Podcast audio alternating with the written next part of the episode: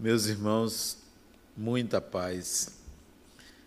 Desde menino, sempre que me entendi como gente, dialogava internamente como se existissem dois eus em mim.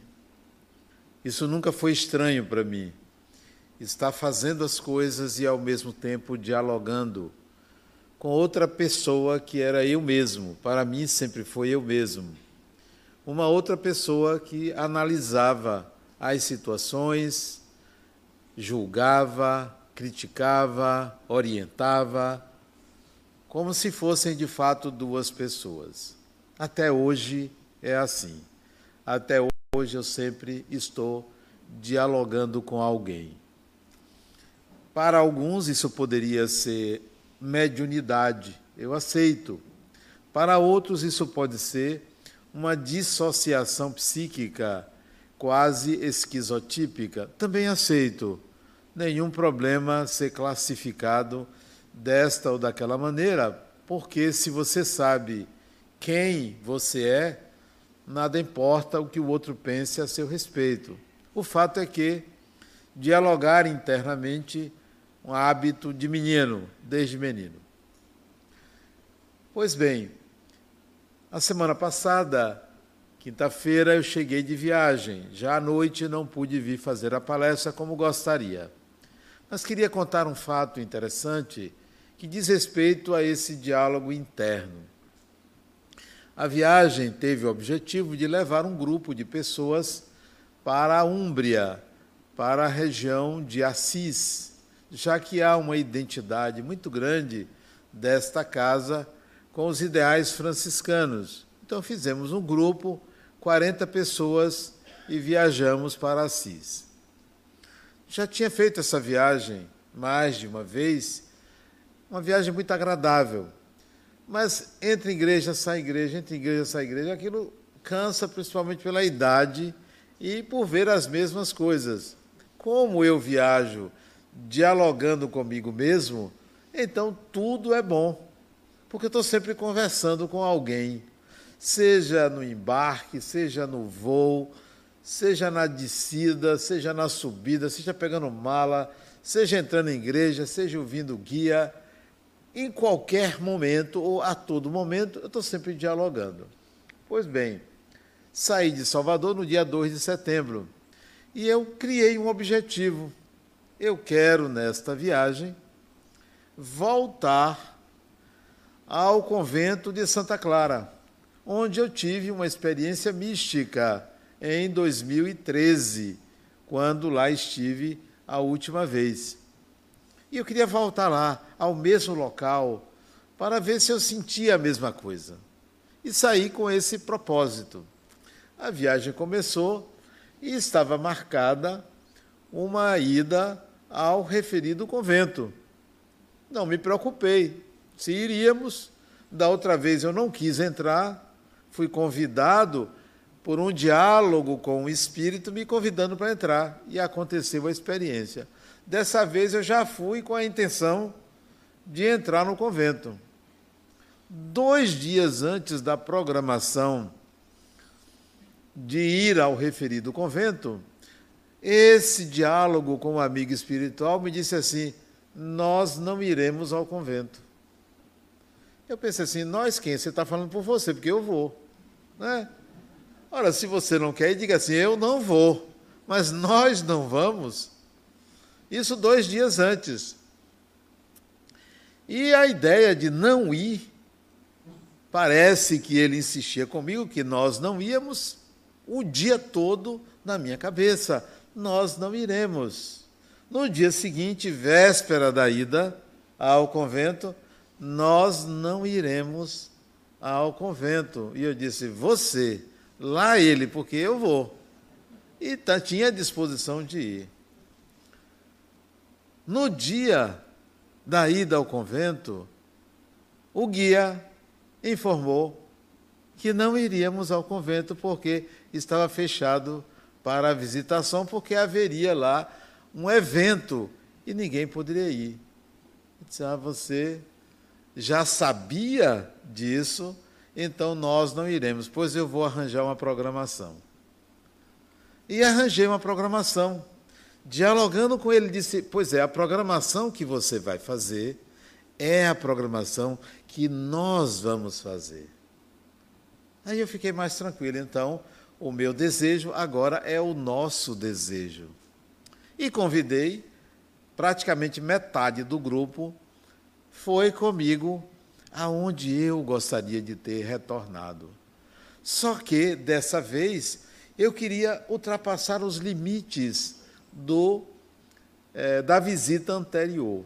O lugar chama Ermo de Cáceres, o eremitério, onde Francisco de Assis ia na quaresma, passava lá 40 dias numa floresta, onde tinha umas cavernas, e ele ia para lá junto com um pequeno grupo, fazer as suas meditações e ter seus êxtases místicos lá nesse local. Nós tínhamos ido uma vez e agora seria a segunda vez que eu iria. Só que meu amigo espiritual disse assim: Nós vamos além desse lugar. Não vamos ficar no lugar. Tranquilo, ótimo. Será uma experiência nova. E eu curioso em saber o que seria mais além do que fomos na vez anterior. Subimos, é um lugar muito bonito, é um lugar alto, um lugar muito interessante de se conhecer. Quem for um dia Assis, nunca deixe de conhecer esse local chamado Ermo de Cáceres, ou eremitério. Caminhando até chegar lá, dentro de mim, o diálogo. O diálogo. O principal deles começou assim, já na passagem pelo lugar onde ele fazia as suas refeições, ou os franciscanos faziam as suas refeições, já 200 anos depois. Você já esteve aqui. E aquilo soava dentro de mim como uma saudade. Sabe quando você sente saudade de um lugar que você não se lembra de ter estado? Aquela saudade de estar naquele lugar. E me acompanhou durante todo o percurso essa saudade. Eu fiquei em silêncio, caminhando junto com as pessoas, ali meditando e ao mesmo tempo dialogando com esse meu amigo espiritual, que também esteve naquela época, século XIII, lá na Úmbria. Passamos pelo primeiro local, onde tem as é, esculturas da imagem de Francisco, do corpo dele. Passamos por um segundo local, onde no encontro passado nós fizemos uma oração e fomos adiante que eu não conhecia. E descemos para um platô onde tinha uns bancos, onde se podia sentar e ali se meditar. Foi um momento de silêncio interior. Quando você quiser conversar com algum espírito, não importa quem seja, se é seu pai, se é sua mãe, se é sua avó, seu avô, se é marido, se é mulher, se é um filho ou filha, ou um amigo, não importa quem, faça silêncio. Recolha-se num lugar, na sua casa, é, na beira da praia, na beira de uma piscina, em qualquer lugar, recolha-se e comece a dialogar. Tipo assim, é, tem alguém aí? Por favor, me diga o seguinte: você sente o que eu sinto a respeito da vida? Tipo assim, uma conversa despretensiosa e profunda ao mesmo tempo.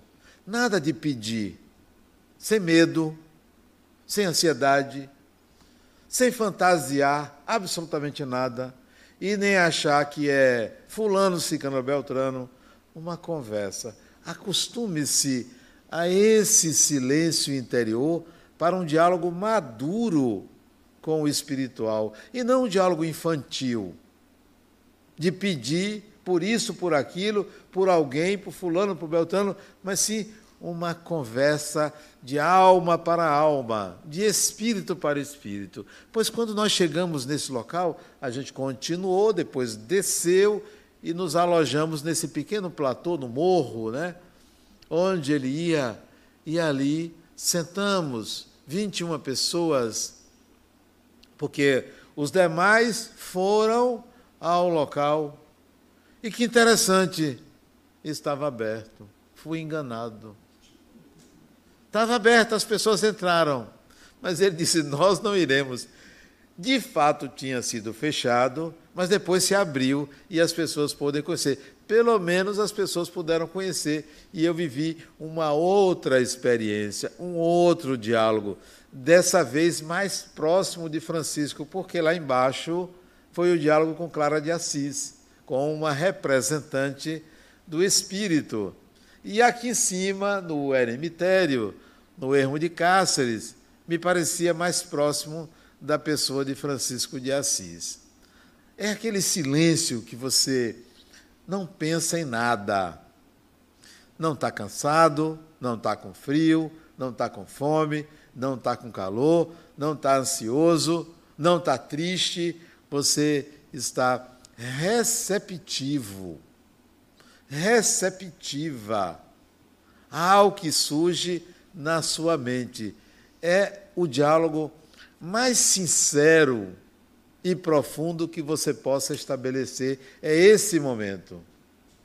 De fato, pode lhe oferecer insights, ampliação da consciência, lhe tirar um pouco da vida menor, das preocupações com boletos a pagar, das preocupações com filhos, com casamento, com dinheiro, com qualquer coisa, porque não se trata de um exame da vida como ela é, mas sim de um encontro diferenciado com algo que vai além, que vai além daquilo que você mesmo é.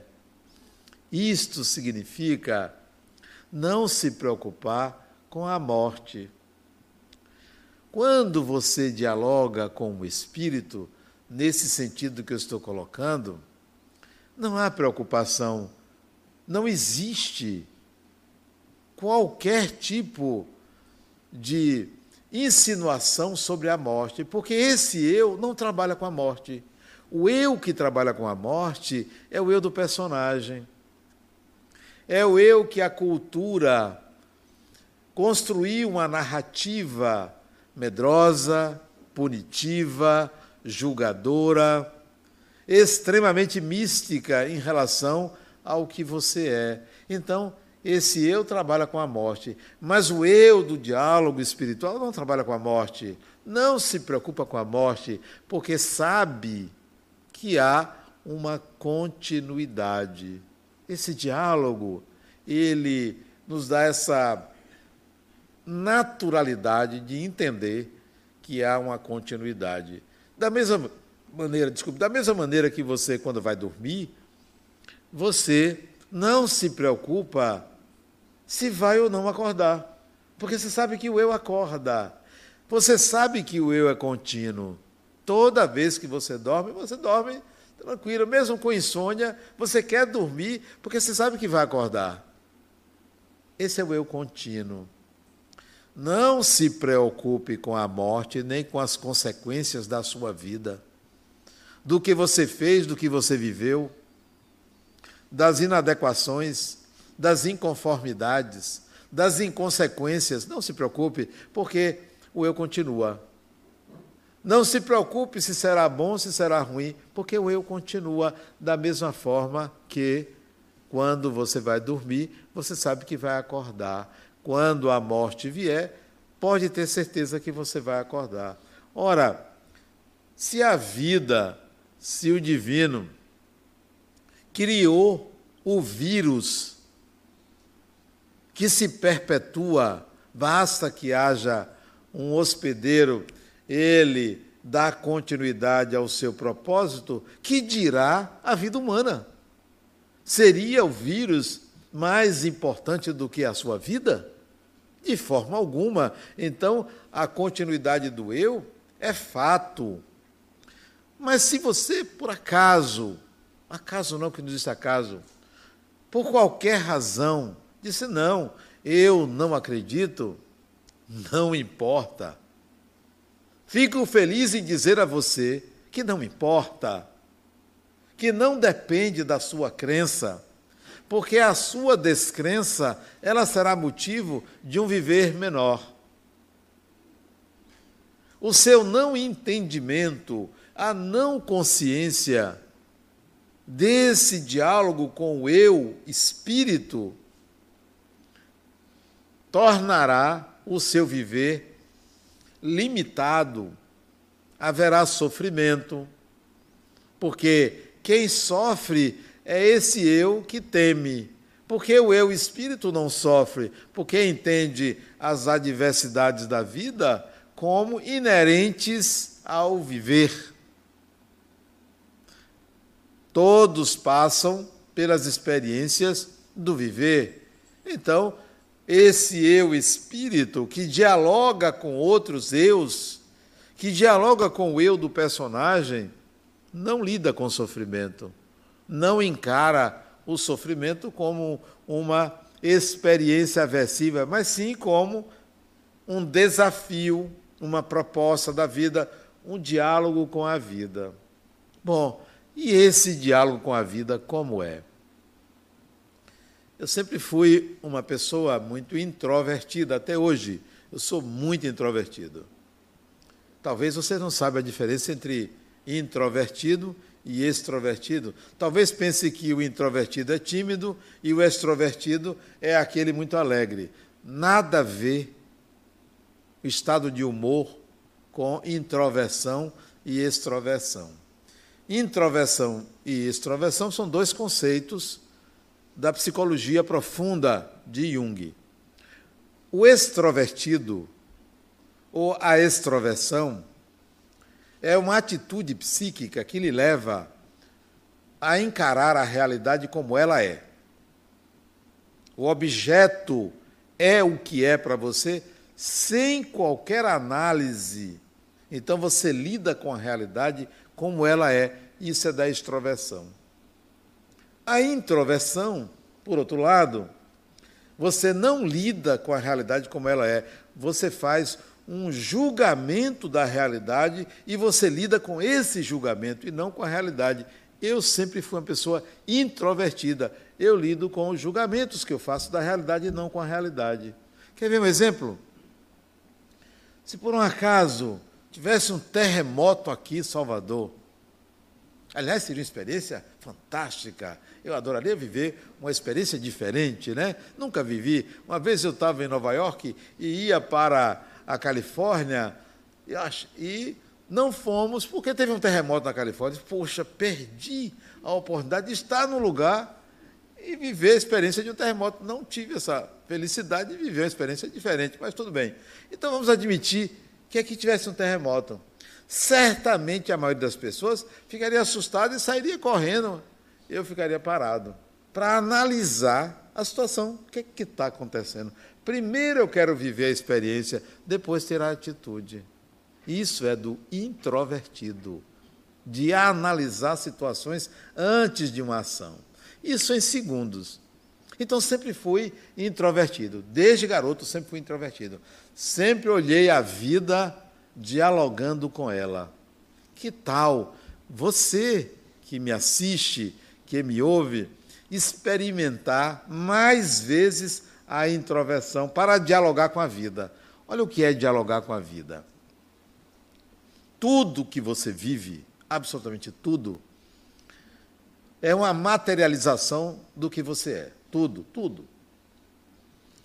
Tudo que você vive é uma proposta da vida, do divino, do Criador, de Deus, qualquer que seja o nome que você der, para você. É uma proposta. É uma experiência que lhe é apresentada. Tudo, absolutamente tudo. Para que você se conheça, se entenda, entenda a vida, entenda o universo, entenda tudo isso. Então, a partir de agora, Comece a dialogar com Deus, com o Criador, com o Divino, com a vida, qualquer que seja o nome. Ao invés de você achar que tão somente você dialoga com Deus pela oração, agora você vai dialogar a partir dos eventos externos. Tudo. É uma experiência diferente. Então, quer dizer, agora de tarde eu fui ao shopping, agora de tarde. Não ia, mas eu queria comprar um biscoito e eu, eu vou ao shopping. Eu queria comprar também uma moeda e fui ao shopping. Eu queria comprar uma pastilha, eu vou ao shopping. Aí fui. Quando eu cheguei no primeiro, primeiro lugar que eu tinha que ir, só tinha uma pessoa na minha frente. Eu fiquei ali esperando. Só que logo antes da pessoa que estava na minha frente no guichê terminar, veio uma outra pessoa e passou na minha frente.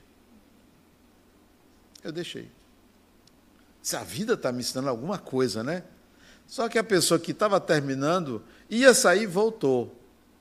E quem entrou na minha frente ficou na minha frente. Eu disse, eu vou esperar. Ela vai notar que ela entrou na minha frente, né? A minha expectativa é que ela notasse e dialogasse comigo. E eu fiquei ali esperando. Fiz de conta que não vi. Sabe quando você faz cara de paisagem? Até que a mocinha saiu do guichê, quem entrou na minha frente, ela olhou para mim e disse: Sou eu, né? Ela, sou eu agora, né? Aí eu disse: Você está com pressa? Ela disse: Eu estou com muita pressa. Então pode ir. E ela foi, né? Demorou, demorou. Ela não estava com pressa, porque depois de tudo, ela não conseguiu fazer a operação porque faltou ela trazer um documento. Aí ela olhou para mim, pode ir. Eu, obrigado. Aí foi a minha vez. E aí eu comecei a fazer a operação que era a compra de uma moeda, né, de euros. Só que ela, a mina não tinha o que eu queria, que era uma nota de 10 euros. Não tinha. Digo, mas eu preciso. Eu disse, então eu vou te dar 50 euros, você compra um pouco a mais e depois é, você troca com alguém. Eu disse, é, tá certo, eu vou levar. Só que ela disse, só tem, você tem que pagar em espécie. Disse, então, aguarde aí, que eu vou sacar o dinheiro e volto. E fui. Quando eu saquei o dinheiro e voltei, quem eu encontrei na minha frente? A moça. Aliás, ela chegou assim, quase que ao mesmo tempo que eu, eu diminuí o passo para ela passar na minha frente. Ela passou na minha frente e ficou lá. Resolveu, ela não resolveu de novo, demorou mais um bom tempo. Aí ela disse, muito gentilmente: o senhor pode ir. Tudo isso, sinceramente, é a vida dialogando comigo. Alguma coisa eu tenho que aprender com uma simples experiência de alguém passar na minha frente, ou de eu ter uma dificuldade de fazer uma operação bancária. Tudo é diálogo com a vida. Aí eu fico me perguntando, enquanto eu estou ali fazendo a operação com a mocinha, conversando, dialogando. Porque o fato em si é mecânico, não tem muito raciocínio. Até que a, a mocinha me deu o dinheiro, já tinha tirado, dei para ele e voltei. Aí fui no mercado. Eu queria comprar um biscoito e um queijo, né? Só que no mercado é muito grande, não sei o, o tamanho da, das coisas. Eu sei que era muito grande. E eu perguntei à pessoa: vem cá, onde é que é a seção de biscoitos? Ela simplesmente largou o que ela estava fazendo, agachada, e foi me levar até a seção. Eu entendi esse gesto como a vida querendo conversar comigo, tudo, absolutamente tudo. Interpretar a gentileza dela. Tudo na vida você deve ter uma análise introvertida, independentemente do fato. Tudo é diálogo com a vida. Fui, comprei, fui na farmácia. Mesma coisa, filas, pessoas é, é, procurando o remédio e tal. E eu olhando tudo aquilo como uma dança da vida É a vida dançando, é a vida bailando com você. E se você entra nesse ritmo, você começa a entender melhor pessoas, situações, e não fica simplesmente lamentando, emburrado, emburrada, preocupada com isso, com aquilo, porque tudo é um diálogo com a vida, seja uma experiência ruim, seja uma experiência boa. A introversão oferece isso a você. Porque o extrovertido chega assim, ele é safo, faz as coisas, resolve tudo, não pensa, não elabora, não dialoga. O eu contínuo está sempre olhando as experiências da vida com essa, digamos assim, com esse propósito de dialogar, de conversar. É, não é uma conversa entre o anjo bom e o anjo mau, não é isto. Não é um diabinho que fica ali lhe incitando uma coisa e outra, não é isso. É um diálogo interno maduro onde você sempre conversa: o que, que eu estou fazendo? Para que estou fazendo isso? É, será que é para isso, é para aquilo? Então, esse diálogo ele é fundamental para você ter uma mente saudável. Porque senão você não tem como aprender a conversar com as pessoas, porque você não conversa consigo mesmo. Quanto mais você conversar com você mesmo, Quanto mais você conversar com o espiritual, melhor você estabelece relações com as pessoas. Porque você está acostumado, acostumada a estabelecer esse tipo de diálogo, um diálogo mental, um diálogo interno, onde não há qualquer tipo de é, ortodoxia, não há nenhum ritual. Eu não fico orando, ah, vou orar para conversar com um espírito. Por quê? Como assim? Não é uma relação religiosa, é uma relação pessoa a pessoa, é uma relação saudável. E se você pega hábito, em qualquer lugar, em qualquer situação, a qualquer momento, você estará conversando com alguém, porque a sociedade espiritual, ela não está lá e nós estamos aqui. Há uma intercessão. As sociedades se interpenetram. E nós podemos então dialogar com pessoas que estão em outra dimensão. Não fique pensando se existe ou se não existe. Não tem saída. Você já pensou os peixes pensarem assim: será que tem água? Eles não vão entender que água é o seu meio. Então, não pense como peixe assim: será que tem espíritos? Você está no meio, é parte do seu universo. Você muitas vezes já dialogou com espíritos e pensava que você estava falando ou conversando sozinho ou sozinha, ou você pensava que você estava conversando com Deus. Aquela ideia de você ficar atraindo sua mãe, seu pai que já morreu, deixa as pessoas em paz, né? Deixa as pessoas em paz têm ocupações. Os espíritos, pessoas, né, são pessoas, têm suas ocupações. Diga assim: sua mãe já desencarnou, sua mãe tem um mês, um ano, dez anos, não importa o tempo. Pense assim: minha mãe, quando você puder, apareça. Ah, apareça. Ontem, ontem, quarta-feira, conversando com meu paciente que está para desencarnar, 95 anos e seis meses e 14 dias. Conversando com ele, eu disse: Fulano, e aí? Vai ou não vai? Para saber se estava próximo a ida dele ou não. Vai ou não vai? Ele disse: Adenal, eu não quero morrer, não. Eu sou feliz. Eu sou apegado a Deus, a Jesus. Ele está numa fase muito religiosa. Muito pecado, muita religião, né? Quanto mais você vai à igreja, quanto mais você reza, é para você afastar os seus próprios demônios. Né? Ele está nessa fase, certamente com medo, né? mas ele não vai admitir isso. Ele disse, fulano, ó, para você só tem um jeito. é, eu quero conversar com você sempre, eu gosto de conversar com você. Ele, aí ele lembrou, ele disse, Adenauer, adorei quando você foi na minha festa de aniversário. Eu disse, por quê? Porque você levou sua mulher. Ela é muito bonita. Eu disse, fulano, você está cantando minha mulher, né? Não, Adena, quem sou eu? Ela é muito educada, muito bonita, sentou perto de mim. Olha, galanteador, né? Aí eu disse, ó, oh, fulano, eu adoro conversar com você. Você vai desencarnar a qualquer tempo. É só você avisar que eu providencio. Ele disse, eu não quero desencarnar agora. Deixa a vida seguir. Eu digo, ótimo. Há, há pouco tempo atrás você está dizendo que iria morrer, né? Mas eu quero o seguinte: você desencarnando, apareça.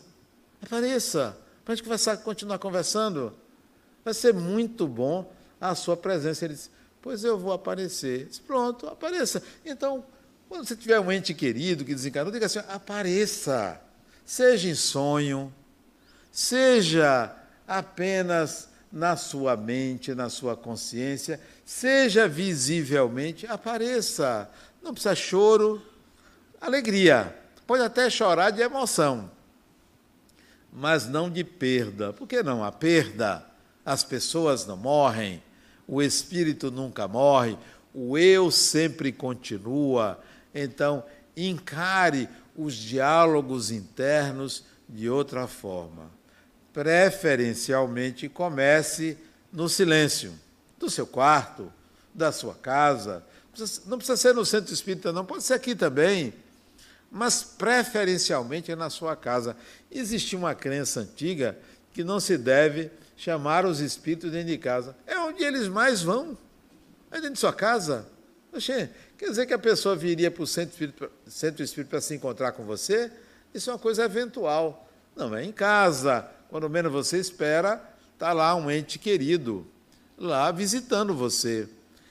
Não pense que do outro lado da vida, na dimensão espiritual, tem um inimigo desencarnado de tocaia para te pegar. Isso é exceção. De 100, um. A grande maioria das pessoas desencarnadas são pessoas conhecidas algumas desconhecidas, e raramente tem um espírito lhe perseguindo. Raramente. Havia uma crença de que a gente era cercado de obsessores, quer dizer, você tinha medo, porque tinha sempre alguém espreita para lhe pegar. Não tem. E o raciocínio é simples. Quem aqui tem um inimigo que, se desencarnasse, você ia lá torcer o pescoço? Você tem antipatias por pessoas, tem rejeições por pessoas, mas um ou outro é que tem um ódio mortal de outra pessoa, infeliz de quem tem um ódio mortal por outra pessoa.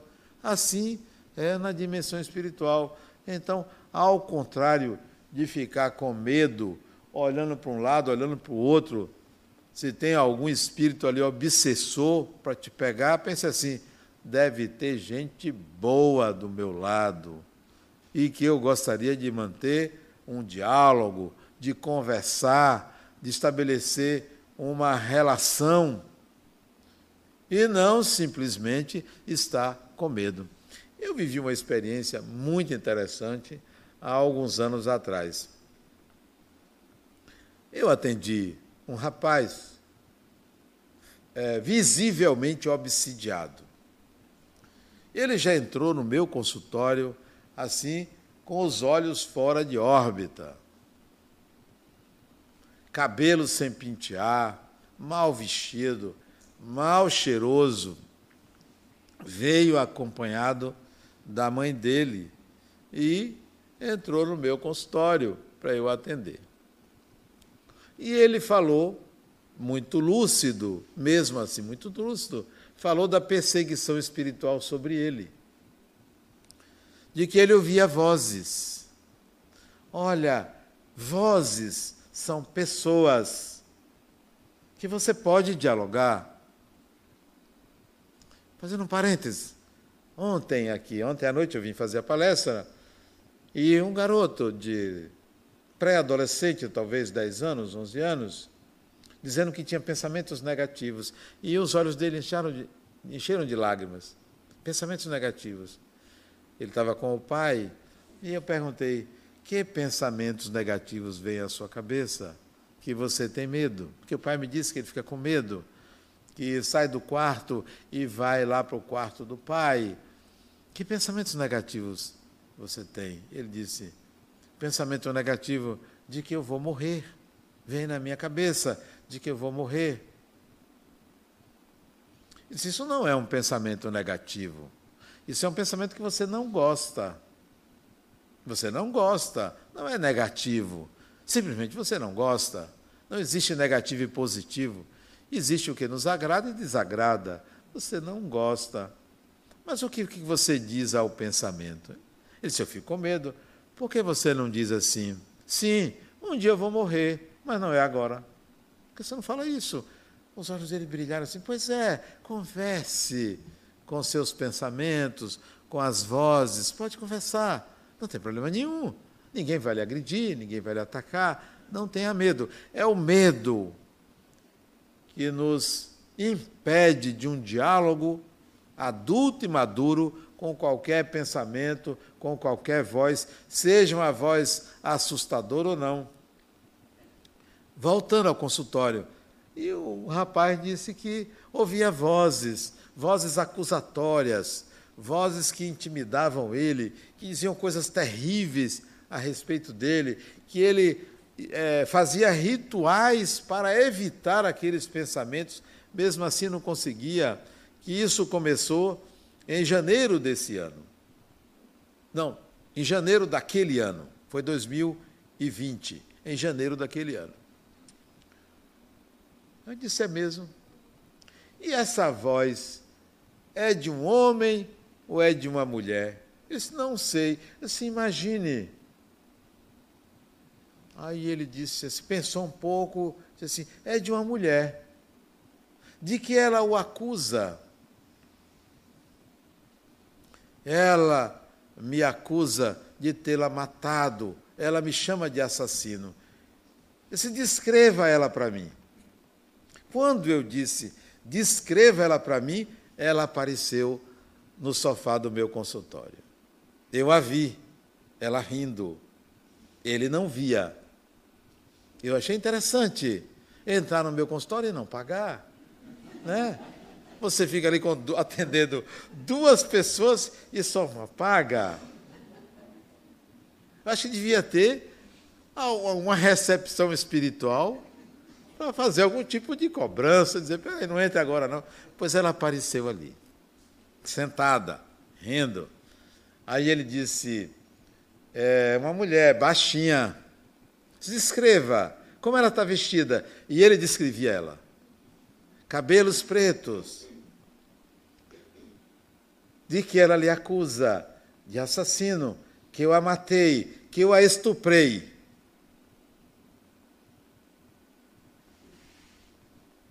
que é que você diria a ela? E a mulher sentada lá, à distância de uns três metros, e ele à distância de um metro e meio de mim. Ele ficou calado e disse: Se levante. Ele levantou, na minha frente, eu em pé, ele em pé. Se diga, diga alguma coisa a ela. Ele aí começou a rodar, ia cair, disse: eu estou me sentindo mal. E ela rindo. Se sente-se. Tente. Eu não disse a ele que a mulher estava lá. Tente falar para ela. Diga alguma coisa. O que é que você diria a alguém que você estuprou e matou? Aí ele começou a chorar. Chorar copiosamente, gritando: Me perdoe. E ela rindo me perdoe. O eu continua.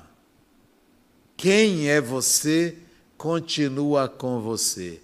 A culpa dele pelo que ele fez no passado plasmou aquela realidade para ele, a obsessão. E ele chorava gritava pedindo perdão, por favor, me perdoe, me perdoe, me perdoe. Ela desapareceu. Ela desapareceu. Isso foi uma primeira sessão de terapia. Segunda sessão, semana que vem, já penteado, já bem vestido. O mau cheiro continuava. Devia ter tomado banho, mas o CC era muito forte. Sentou, conversou. Se aí? Se é, eu tenho conversado mais com ela, que não apareceu de novo no consultório. Não apareceu, só foi aquela vez. Só foram três sessões de terapia. Não voltou mais. Perdi o paciente.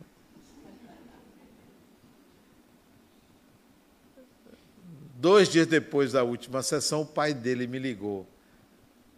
Adenauer, meu filho voltou a viver. Apenas pelo diálogo. Um pedido de perdão deve ter sensibilizado ela, porque era um sofrimento contínuo que não dá para eu contar detalhes do que ele fazia para não sofrer. Detalhes terríveis, terríveis, torturas e mais torturas na área genital dele. O eu continua. Quem é você hoje será amanhã. Se você não dialogar com a vida, não aprender, não adquirir habilidades, vai ficar nesse estágio, nesses limites, sem entender que a vida é muito mais do que estar num corpo, é muito mais do que nascer, crescer, trabalhar, ter patrimônio, ter um amor, ter família e morrer. É muito mais do que isso. Isso é uma breve história de você. É um tempo curto, relativo. E a vida não é no além. Ah, não, a vida verdadeira é a vida espiritual. Nem é material. A vida verdadeira é a vida do espírito. E você não deixa de ser espírito porque reencarnou. A vida verdadeira é a que você vive dentro de você. É o que você sente, é o que você reflete, são suas emoções, é o seu humor, é a sua disposição, é o seu entusiasmo pela vida. Como não se entusiasmar pela vida? Por pior que ela seja. Por pior que ela seja. No dia que meu médico me disse, tem alguns anos, Adenauer, talvez você esteja com câncer. Interessante. Não é interessante uma notícia dessa? Você vai fazer um exame, né? Para a gente ver sua próstata. Vamos ver, porque esses índices aqui denunciam a possibilidade. Aí eu saí dali e disse: é, vamos encarar. Né? Se a vida está me dando uma doença no corpo, é para que eu aprenda alguma coisa. Então vamos lá. Aí já saí dali para marcar o exame, marquei uns 15 dias depois. Naqueles 15 dias eu já tinha feito na minha cabeça quimioterapia, já tinha feito a cirurgia, já tinha feito tudo, já andava de fralda, tudo, já tinha pensado em tudo. Fazia palestra, né? Ia faltar uns dias, já tinha resolvido tudo na minha cabeça, dialogando. Como é, como não é, sem nenhuma morbidez porque o eu continua. É como você lida com as coisas, com a vida, com as experiências que importa. Porque a experiência em si, ela pode ser extremamente leve. Porque você já elaborou no seu diálogo com a vida. Se a vida me diz que é para viver isso, eu vou viver isso. Aí fui fazer exame. Fiz. Alguns dias depois, resultado. Abri, não deu nada. Ficou uma decepçãozinha assim, poxa, eu pensei tanto, fiz um esforço enorme para viver aquilo, não deu. Não é dessa vez. Aí na viagem, ele viajou comigo, meu médico, né, doutor Sheldon, ele disse, Adenauer, um dia você vai ter. Né? Mais dia, menos dia, você vai ter. Então, eu já me preparei para esse dia. Quando será? Não sei. Então, dialogue com a vida, porque toda a experiência que você vive ou tem que viver é Deus conversando com você. Ora, se é Deus conversando com você, você vai se preocupar se o Vitória vai sair da, da, da terceira divisão ou não?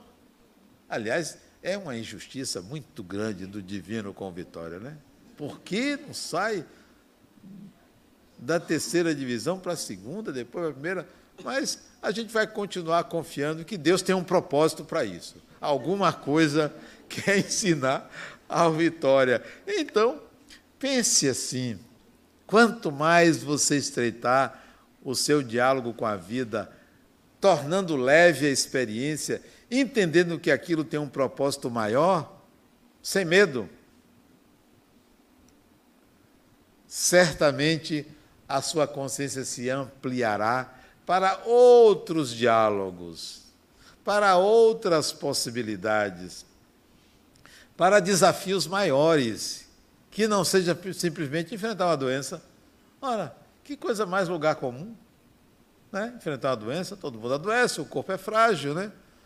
Com um ano de idade, com 100 anos, todo mundo um dia vai ter uma doença, porque o corpo é perecível. Então, vamos dialogar com a vida e perguntar para quê e não por quê. Para quê? Sempre para quê? Para que eu vivo isso? Para que isso está acontecendo? Para que a pessoa entrou e me cortou na fila, né? Para quê?